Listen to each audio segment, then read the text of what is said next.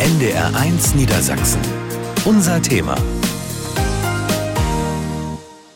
In 2023 ist viel passiert bei uns in Niedersachsen. In der kommenden Stunde blicken wir zurück auf die Ereignisse zwischen Harz und Küste, zwischen Ems und Elbe. Nun der Jahresrückblick aus unseren Regionalstudios. Und so war das Jahr in der Region Braunschweig. Eine ehemalige Wurstfabrik in Liebenburg im Kreis Goslar ist im Mai Schauplatz eines riesigen Polizeieinsatzes. Rund 350 Polizeikräfte nehmen eine Drogenplantage hoch. 4500 Cannabispflanzen werden sichergestellt, ihr Wert rund eine Million Euro, sagt Braunschweigs Oberstaatsanwalt Hans-Christian Wolters. Das ist schon ein sehr großer Schlag gewesen. Ich kann mich in jüngster Vergangenheit jeweils nicht erinnern, dass wir in der Größe hier in der Region so eine große Cannabisplantage gehabt hätten.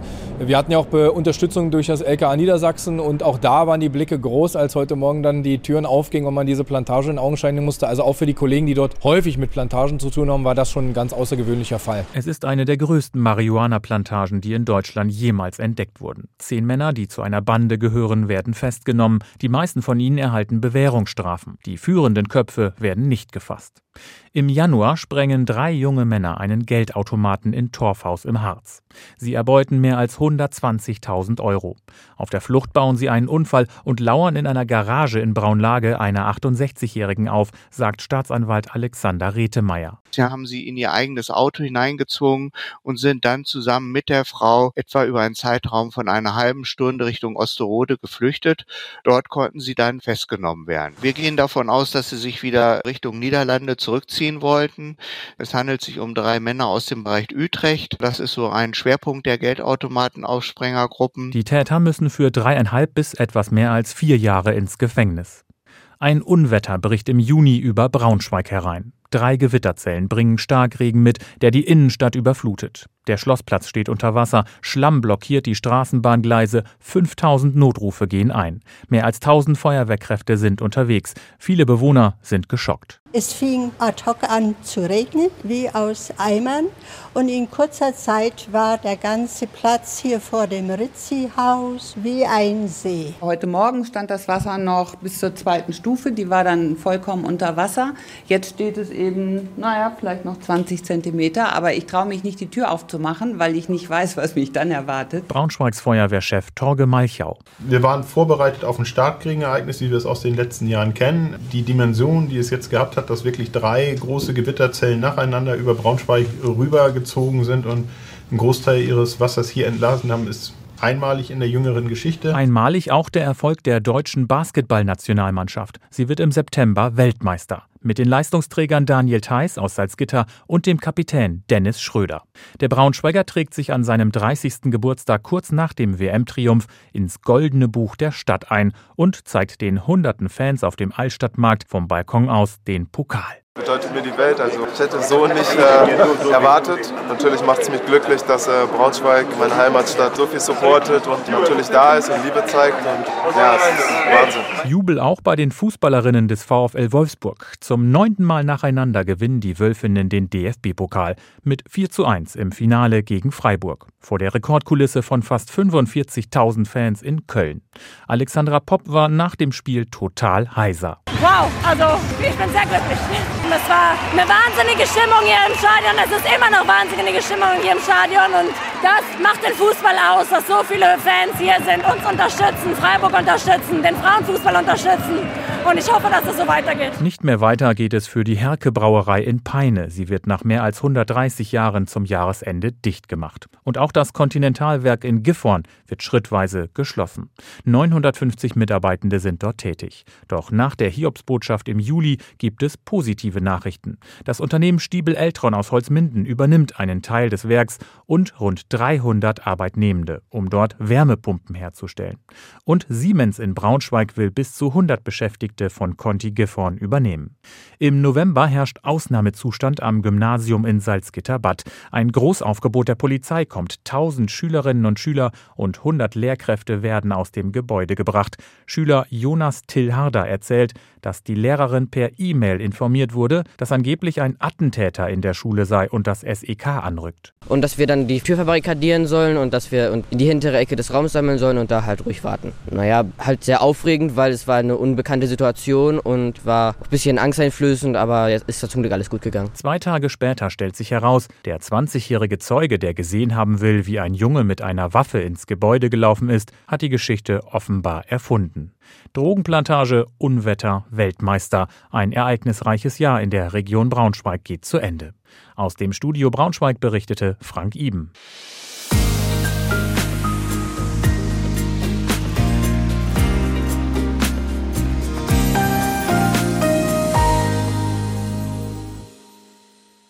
Das Jahr 2023 in Nordostniedersachsen.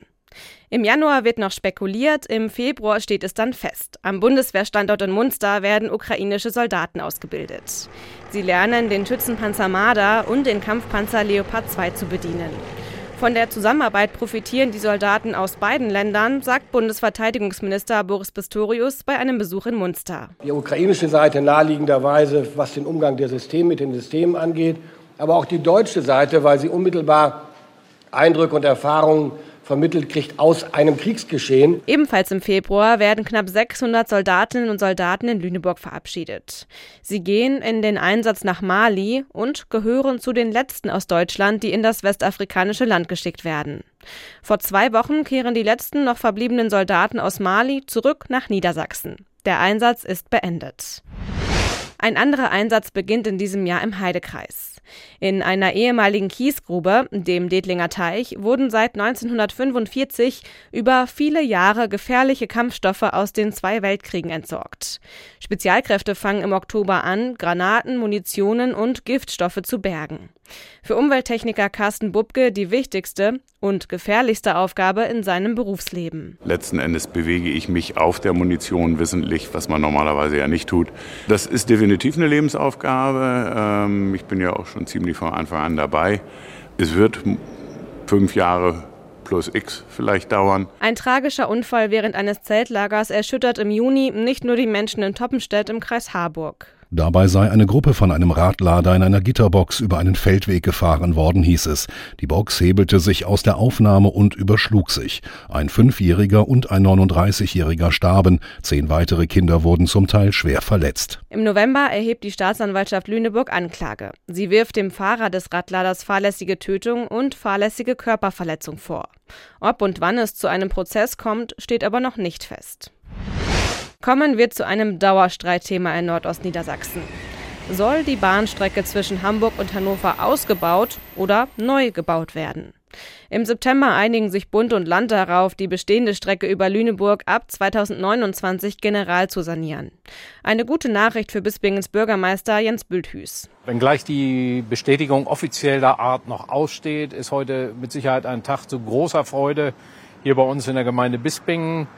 Wir haben das erreicht, wofür wir immer eingestanden sind. Letztendlich die Umsetzung der Ergebnisse des Dialogforums von 2015. Das ist jetzt offensichtlich ein Stückchen näher gerückt, Ausbau im Bestand. Das Bundesverkehrsministerium betont aber, es sei noch nicht entschieden, ob nicht doch zusätzlich ein Neubau der Bahnstrecke entlang der A7 nötig sein wird, um die Kapazitäten auf der vielgenutzten Strecke zu erhöhen.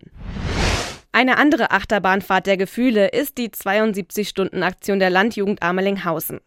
Drei Tage lang zimmern die jungen Menschen, was das Zeug hält. Am Ende steht eine neue Schutzhütte für Wanderer in der Kronsbergheide. Aufgabe geschafft, die Freude ist groß. Drei, zwei, eins. Bis Anfang Juli. Es wird Anzeige erstattet. Der Bau der Schutzhütte sei nicht genehmigt gewesen, sie stehe mitten in einem Biotop. Leonie Lai, die damalige Vorsitzende der Landjugend Amelinghausen, hofft auf einen Kompromiss. Natürlich wäre es am schönsten, wenn wir die Hütte hier stehen lassen können. Und wenn das nicht geht, dann werden wir einen, einen neuen Platz finden, wo sie im Ort dann ja, ist. Darf die Hütte stehen bleiben oder nicht? Der Landkreis Lüneburg sagt Nein, die Gemeinde Ammelinghausen ja. Endgültig entschieden ist noch nichts. Aus der 72-Stunden-Aktion ist gefühlt mittlerweile eine 72.000-Stunden-Aktion geworden. Ganz anders klingt es beim Volleyball. Die SVG Lüneburg spielt zum ersten Mal in der Champions League gegen die besten Teams aus Europa. Und gleich zum Auftakt Ende November ein 3 zu 0 Sieg gegen das Team aus dem tschechischen Budweis. Der Vorsitzende der SVG, Andreas Balburg, kann es kaum glauben. Ich hätte alles gedacht, aber nicht, dass wir heute mit einem 3-0 in die Champions League starten. Sensationell, äh, was die Jungs da aufs Parkett gebracht haben. Und das Ganze hier kann nur getoppt werden durch einen Sechser im Lotto. Und zum Ende dieses Jahres sieht es ganz so aus, als würden die Lüne-Hühnen noch häufiger die Champions League-Hymne hören und ins Achtelfinale einziehen. Aber nicht nur für die Volleyballer heißt es in 2024 Daumen drücken. Das war das Jahr in Nordostniedersachsen, zusammengefasst von Marie Schiller.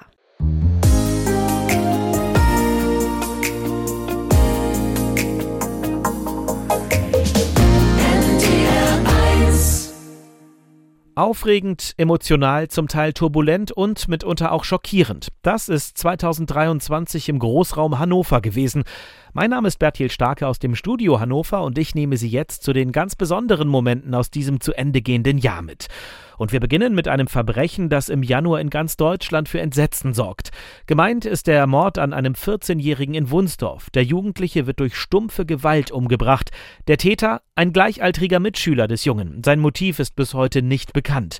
Das Landgericht Hannover verurteilt ihn im August zu zehn Jahren Jugendhaft. Steffen Hörning vertritt in dem Prozess die Angehörigen des Ermordeten. Er sagt im Anschluss, dass die Familie über das Urteil erleichtert sei. Und ansonsten hoffen sie einfach, dass mit dem Urteilsspruch Ruhe einkehrt in diesen ganzen Fall. Ruhe für die Familie, auch Ruhe für die Angehörigen des Angeklagten und im Prinzip Ruhe für ganz Wunsdorf. Im September erlebt die Stadtpolitik von Hannover den Beginn unruhiger Wochen. Auslöser sind Oberbürgermeister Belit Onay und seine Pläne für eine weitgehend autofreie Innenstadt. Viele Straßen will der grünen Politiker nur noch für Fußgänger und Radfahrer freigeben. Einen Kulturkampf sieht Onay darin aber nicht. Die Frage ist vor allem, was machen wir mit dem Raum, der heute vor allem durch Durchgangsverkehre, parkende Autos ähm, vor allem belagert wird. Was machen wir, wenn wir diesen Raum eigentlich zur Verfügung haben für andere Diskussionen, für Qualitätssteigerungen wie Kunst und Kultur im öffentlichen Raum, soziale Angebote, Sportangebote oder eben auch für den Einzelnen oder wirtschaftliche Angebote. Bei den Menschen in Hannover stößt sein Konzept auf ein geteiltes Echo. Ich hoffe, dass die Innenstadt an Attraktivität dadurch gewinnt? Sehe ich nicht so, absolut nicht. Weil ich vernünftig mit meinem Auto in die Stadt möchte. Irgendwas müssen wir ja nun langsam tun, um äh, unsere Innenstädte wieder schöner und vor allen Dingen lebbarer zu machen. Ich komme aus Grafsen und ich als doch jetzt schon ältere Frau habe Sorge, dass ich dann vielleicht Probleme bekomme und ich glaube, die Innenstadt wird für mich weniger attraktiv werden. Ob die Pläne für die autoarme Innenstadt in Hannover umgesetzt werden, das ist mittlerweile fraglich, denn nur wenige Wochen nachdem der grünen Politiker Onay seine Pläne vorgestellt hat, beendet die SPD das rot-grüne Bündnis im Stadtrat. Ein internationaler Aufreger spielt sich im Februar im Foyer der Staatsoper Hannover ab. In den Hauptrollen der damalige Ballettchef Marco Göke, sein Dackel Gustav und die Journalistin Wiebke Hüster. Göke fühlt sich, wie er sagt, von den Kritiken Hüsters persönlich verletzt. Während der Premierenpause zum Stück Glaube, Liebe, Hoffnung kommt es dann zum Eklat. Göke drückt der Reporterin den Inhalt einer Kottüte seines Hundes Gustav ins Gesicht. Ich denke, dass die, die, die, die Wahl der Mittel sicherlich nicht super waren absolut. Und natürlich ist es gesellschaftlich auch bestimmt nicht anerkannt oder respektiert, wenn man solche, zu solchen Mitteln greift. Und ich bin auch ein Mensch, äh, der sowas gar nicht noch nie gemacht hat. Die Staatsoper Hannover suspendiert Göke. Immerhin, aus dem Vorfall entsteht im Theaterhaus Jena neue Kunst. Das Stück heißt Die Hundekot-Attacke. Das Neuschwanstein des Nordens, so wird die Marienburg bei Pattensen gerne genannt. Von außen sieht der einstige Sitz der Welfen ja auch wirklich aus wie ein Märchenschloss, doch die Fassade trügt. In dem neugotischen Bau hat sich mit dem echten Hausschwamm in den vergangenen Jahrzehnten ein Pilz ausgebreitet. Weite Teile gelten als einsturzgefährdet. Niedersachsens Wissenschaftsminister Falco Mors sperrt deshalb im Herbst die Marienburg für Besucher. Wenn eben deutlich ist, dass in drei Bereichen, also in drei Flügeln der Marienburg, eben die Standsicherheit nicht gegeben ist, dass die Baufachleute uns sagen, da besteht Gefahr für Leib und Leben, dann kann ja nicht die Bauaufsicht, können ja nicht alle Beteiligten sagen, nee, das sehen wir alles anders, sondern dann muss natürlich eben auch gehandelt werden, wenn sonst Gefahr im Verzug ist. Das sieht der Betreiber der Marienburg allerdings anders. Er will, dass Gäste auch während der Bauarbeiten das historische Gebäude besuchen können. Doch da ist mit dem Land nichts zu machen. Für Besucher bleibt die Marienburg voraussichtlich bis 2030 geschlossen. Einen Schreckmoment erleben Helene Fischer und ihre Fans im Juni in Hannover. Während der Show in der Arena am Messegelände missglückt ihr eine spektakuläre Nummer am Trapez, ausgerechnet beim Song Wunden. Der Popstar knallt mit dem Kopf gegen das Turngerät und sang das Lied dann blutüberströmt tapfer zu Ende.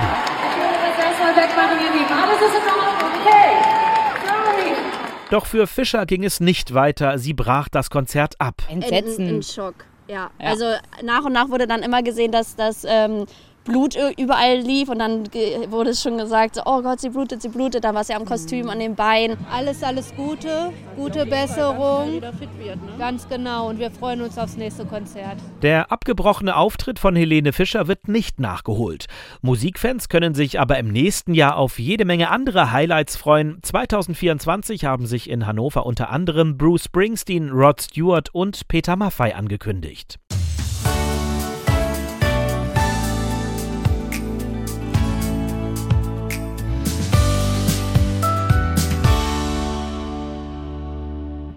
Im Sendegebiet des NDR-Studio in Oldenburg ging es 2023 viel um Schiffe. Denn zwischen Emden und Cuxhaven gab es einige Vorfälle auf der Nordsee. Im Frühjahr rammte das etwa 75 Meter lange Frachtschiff Petra L ein Windrad im Offshore-Windpark Gode Wind 1 vor den ostfriesischen Inseln. Am Ende ging es glimpflich aus und der Frachter konnte mit einem dicken Loch im Rumpf in den Emder Hafen fahren. Dramatischer war dagegen das Unglück der Fremantle Highway. Der Autotransporter hatte 3800 Fahrzeuge an Bord und war im Juli in der Nähe der niederländischen Nordseeinsel Ameland in Brand geraten. Die 23 Besatzungsmitglieder hatten zunächst versucht, das Feuer selbst zu löschen, retteten sich dann aber auf das oberste Deck. Damals war Wilhard Moliner von der Seenotrettung Ameland als erster vor Ort. Eh, es stand jemand hinter uns, der uns mit einer Lampe ein Zeichen gab. Er sprang ins Wasser und wir zogen ihn zusammen mit einem anderen Bergungsunternehmen heraus. Das Feuer hat sich sehr schnell ausgebreitet und alle merkten, dass auch die anderen oben auf der Brücke so schnell wie möglich von Bord gehen mussten. Es muss für diese Männer schrecklich gewesen sein, aus so einer Höhe ins Wasser zu springen. Wir haben einen nach dem anderen rausgeholt. Sie waren in schlechtem Zustand, unter anderem wegen der Sprünge aus so großer Höhe. Wat ook wel wat impact heeft gehad. Dus, aus etwa 30 Metern sprangen die Männer in die Nordsee. Ein Mann starb. Erst gut eine Woche später konnten die Fachleute das Schiff so weit stabilisieren, dass es ins niederländische Emshaven geschleppt werden konnte.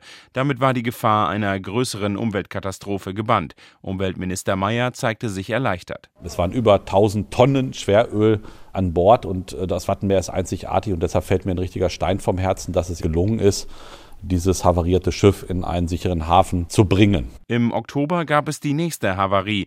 Diesmal sank der Frachter Sabine am Emder Südkai, nachdem er zuvor 1100 Tonnen Split aufgenommen hatte. Die Ladung wurde über mehrere Wochen per Bagger aus dem Hafenbecken geholt und abtransportiert, sagte Dörte Schmitz vom Hafenbetreiber Niedersachsenports. Der Emder Hafen, das Wasser ist sehr trübe. Sie können natürlich nicht sehen und Sie können sich nur rantasten mit dem Baggerlöffel. Noch bevor die Sabine geborgen wurde, Stunde sank schon das nächste Schiff in der Nordsee. Der Frachter Poligi stieß mit dem deutlich kleineren Küstenmotorschiff Verity zusammen. Die Verity sank, fünf Seeleute starben bei dem Unglück. Doch auch an Land war einiges los zwischen Ems und Elbe. Der Bau des LNG-Terminals in Stade begann Anfang des Jahres, freute sich Wirtschaftsminister Lies. Man darf nicht vergessen, wir haben ja einen der größten Chemiestandorte in Deutschland.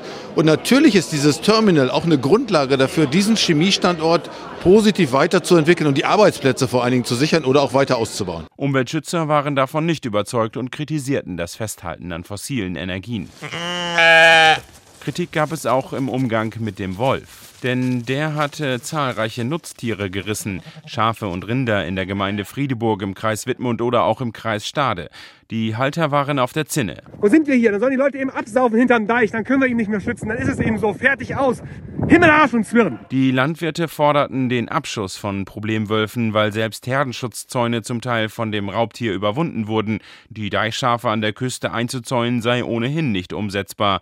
Tierschützer hielten dagegen den Abschuss des geschützten Wolfes für unverhältnismäßig und auch in 2023 gab es bisher keine Lösung, mit der alle zufrieden sind. Zusammenlegen mussten die Emderinnen und Emder, denn kurz vor der Freibadsaison ging ihr Bürgerbad in Flammen auf. Das Vanamerenbad war nur noch Schutt und Asche. Peter Kurzack hat das Bad mitgegründet und war entsetzt. Wer will der ganzen Bevölkerung so schaden? Der Schaden lag bei rund 2 Millionen Euro. Durch Spenden konnte das Bürgerbad rund zwei Wochen nach dem Brand wieder öffnen. Drei mutmaßliche Brandstifter wurden festgenommen. Am Ende des Jahres gab es dann noch einen Schock für die Menschen rund um Sande im Kreis Friesland. Ihre beliebte Disco Twister ist abgebrannt. Für viele ist das hier wie ein zweites Zuhause, wie einige auch schon gesagt haben. Viele Ehen haben sich hier angebahnt. Doch es gab auch gute Nachrichten. Mitte Oktober freuten sich in Delmhorst und Hude eine Schule und eine Kita über einen kleinen Barren Gold im Briefkasten von einem anonymen Spender. Und Glück hatte ein Mann aus Cuxhaven. Der war bei Gartenarbeiten von einer Leiter gefallen und von einer langen, rostigen Metallstange aufgespießt worden. Der 55-Jährige überlebte und wusste wenig später schon, was er mit der Stange macht. Stelle ich mir als abschreckendes Beispiel irgendwo in die Ecke, falls ich mal wieder auf dumme Gedanken komme. Und 2023 gab es auch was zu feiern. 200 Jahre Stadtrecht leer, 20 Jahre Havariekommando und Otto feierte seinen 75. in Emden. Das war der Jahresrückblick für den Nordwesten aus dem Studio Oldenburg mit Frank Jacobs.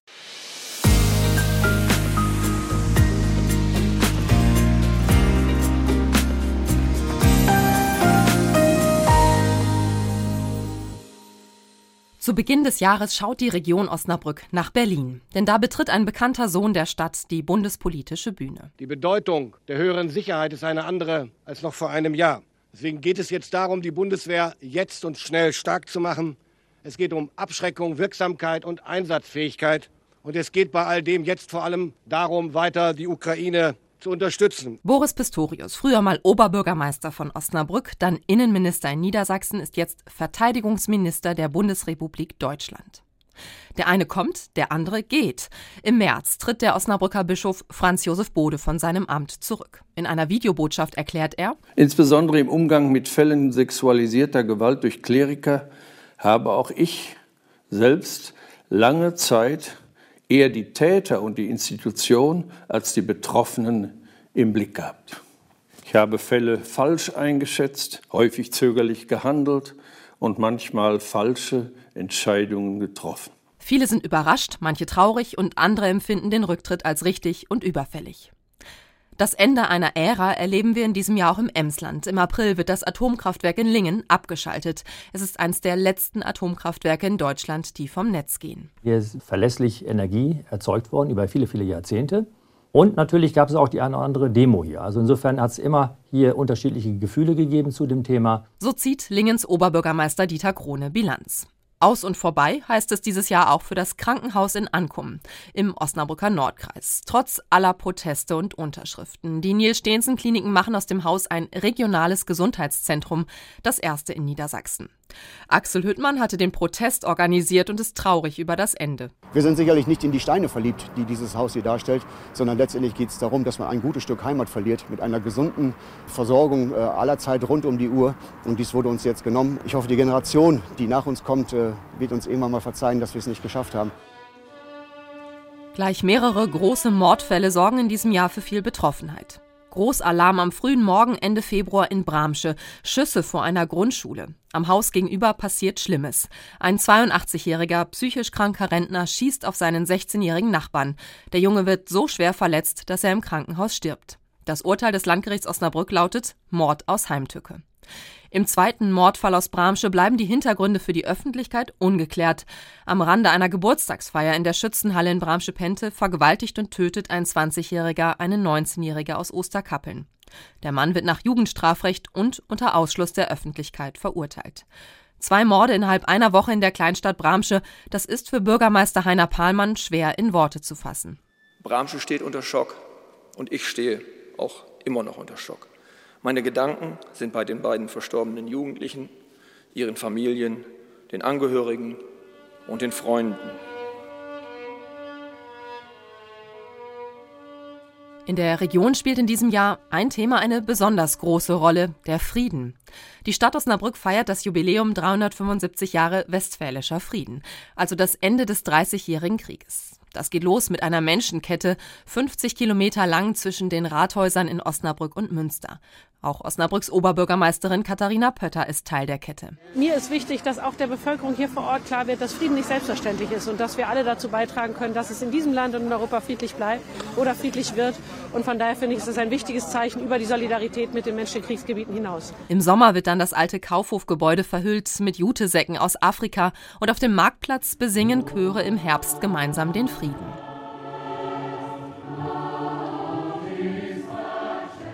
In Los Angeles wird laut gejubelt und das ist in Osnabrück zu hören. Es gibt vier Oscars für den deutschen Film Im Westen nichts Neues. All quiet on the Western Front. All quiet on the Western Front.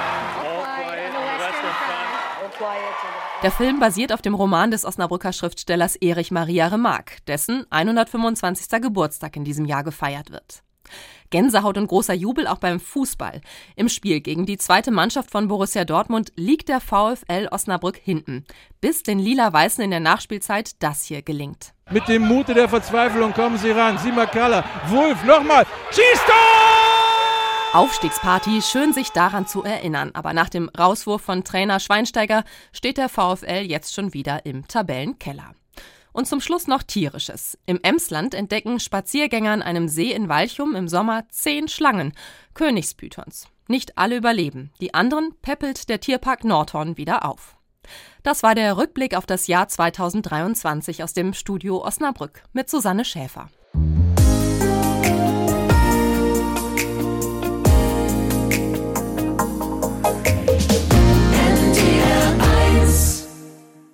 In Südniedersachsen beginnt das Jahr rutschig und glitschig. Ein Lastwagen hat auf der A7 zwischen Nordheim Nord und Lutherberg Fett verloren, und zwar tonnenweise. Auf knapp 60 Kilometern geht erstmal gar nichts. Die Masse verklebt den Asphalt gründlich. Einsatzkräfte bemühen sich Tag und Nacht mit Spezialfahrzeugen, die Fahrbahn zu säubern. Die A7 bleibt für eine Woche gesperrt. Schließlich kommt raus, bei der Masse handelt es sich um Kaffeefett. Doch wer es verloren hat, ist nicht geklärt. Das kann möglicherweise für Kosmetikindustrie, aber auch für die Herstellung von Kraftstoffen verwendet werden. Das, das gilt es jetzt nochmal zu klären. Im Mai wird das Verfahren gegen den unbekannten Transporteur eingestellt. Insgesamt kostet das Reinigen der A7 1,5 Millionen Euro. Und etwas, was die Menschen in Göttingen noch Jahre, wenn nicht sogar Jahrzehnte ertragen müssen, ist das hier. Weltkriegsbomben, die entschärft werden müssen, weil sie noch immer gefährlich sind. In diesem Jahr sind wieder vier Stück dran, an zwei Wochenenden, am 25. März und am 23. September. Bis zu 10.000 Menschen müssen dafür jedes Mal ihre Wohnungen verlassen. Manche Anwohner in Göttingens Weststand nehmen es gelassen, andere nicht. Sicherheit hin und her, aber wie gesagt, bei der Entfernung, was soll da passieren, ganz ernsthaft? Ja, das ist langsam Gewohnheit. Also ist jetzt nicht das erste Mal und kam auch nicht so mega spontan, du musst jetzt weg, sondern schon mit ein bisschen Planung. Also natürlich. Wenn es so läuft wie die letzten Tage auch, dann denke ich mal, geht ganz schnell und wir sollten bald wieder zu Hause sein. Das besondere Problem in Göttingen, in den letzten Jahren finden die Bombenexperten fast ausschließlich Blindgänger mit unberechenbaren Langzeitzündern. Die können nicht entschärft werden, die müssen vor Ort gesprengt werden. Beide Sprengaktionen am Göttinger Schützenplatz laufen glimpflich ab.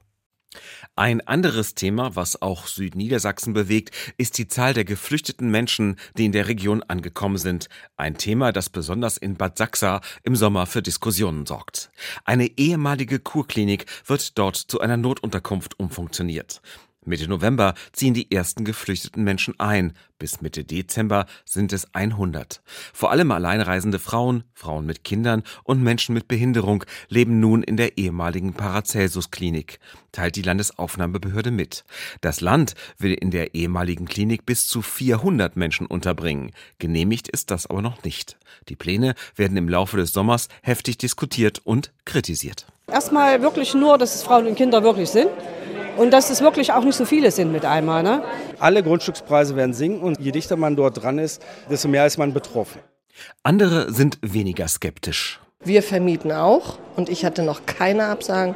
Deswegen kann ich das nicht nachvollziehen. Ich finde diese Argumentation, dass äh, nur weil jetzt mehr andersfarbige Menschen hier sind, dass wir weniger Menschen bekommen. Warum stört man sich hier so? Ich finde es unmöglich. Ein Blick nach Göttingen. Da ist in diesem Jahr eine Großbaustelle fertig geworden. Die Stadthalle aus den 60er Jahren ist saniert. Von außen sieht sie gar nicht so viel anders aus. Die klassischen Kacheln hängen noch immer, aber drinnen ist alles umgekrempelt. Vom Ergebnis sind die Gäste eines Probekonzertes des Göttinger Sinfonieorchesters im Oktober begeistert. Ja, man hat total das Gefühl, dass man so mittendrin ist, dass man alles auch gleich gut hören kann. Wirklich schön. Die Akustik war so, dass man mit geschlossenen Augen orten konnte, woher jeweils das Instrument spielte. Nur Ganz billig fällt der Umbau nicht aus. Mit knapp 44 Millionen Euro wird der Bau mehr als doppelt so teuer. Oberbürgermeisterin Petra Breustedt nimmt's gelassen. Da darf man nicht nach hinten gucken, man muss nach vorne schauen. Das ist die Stadthalle, die Göttingen braucht. Sie ist am richtigen Platz. Sie hat die richtige Qualität. Ich bin froh, dass wir heute das Soft Opening so hatten. Offiziell eröffnet werden soll die neue Stadthalle Anfang des kommenden Jahres. Und noch etwas ist fertig geworden dieses Jahr, die Autobahn 7, die Dauerbaustelle zwischen Bokenem und Göttingen. Rund 440 Millionen Euro kostete der Ausbau am Ende und dauerte sechs statt der geplanten vier Jahre. Auch etwas Blumiges gab es, die Landesgartenschau in Bad Gandersheim. 425.000 Besucherinnen und Besucher sind gekommen, trotz des oft miesen Wetters. Die Geschäftsführerin Ursula Hobby ist darum zufrieden. Wir haben kalkuliert mit 450.000 Besuchen und wir werden die schwarze Null annähernd erreichen. Also wir sind voll im Wirtschaftsplan und glaube, da kann man schon stolz drauf sein, dass man so ein Ergebnis gerade bei diesem Wetter in diesem halben Jahr auch erzielen konnte. Highlight auf dem Landesgartenschaugelände ist sicher das neue Natursohle-Freibad Darin kann auch ohne Landesgartenschau weiter gebadet werden, aber erst nächstes Jahr, wenn die Freibadesaison wieder beginnt. Und dann waren da ja auch noch die ausgebüxten Galloway-Rinder im Landkreis Göttingen. Das Veterinäramt des Kreises hatte angeordnet, dass ein Halter seine Herde verkleinern muss, weil er die Tiere vernachlässigt habe. Rund 75 Galloways sind dann abgehauen. Es gab Sperrgebiete, die nicht betreten werden durften. Es gab Geschwindigkeitsbegrenzungen auf Bundesstraßen und Landstraßen. Zurzeit laufen noch eine Handvoll Tiere frei rum, die meisten sind inzwischen aber eingefangen worden. Aus dem NDR-Studio Göttingen Jens Klemp.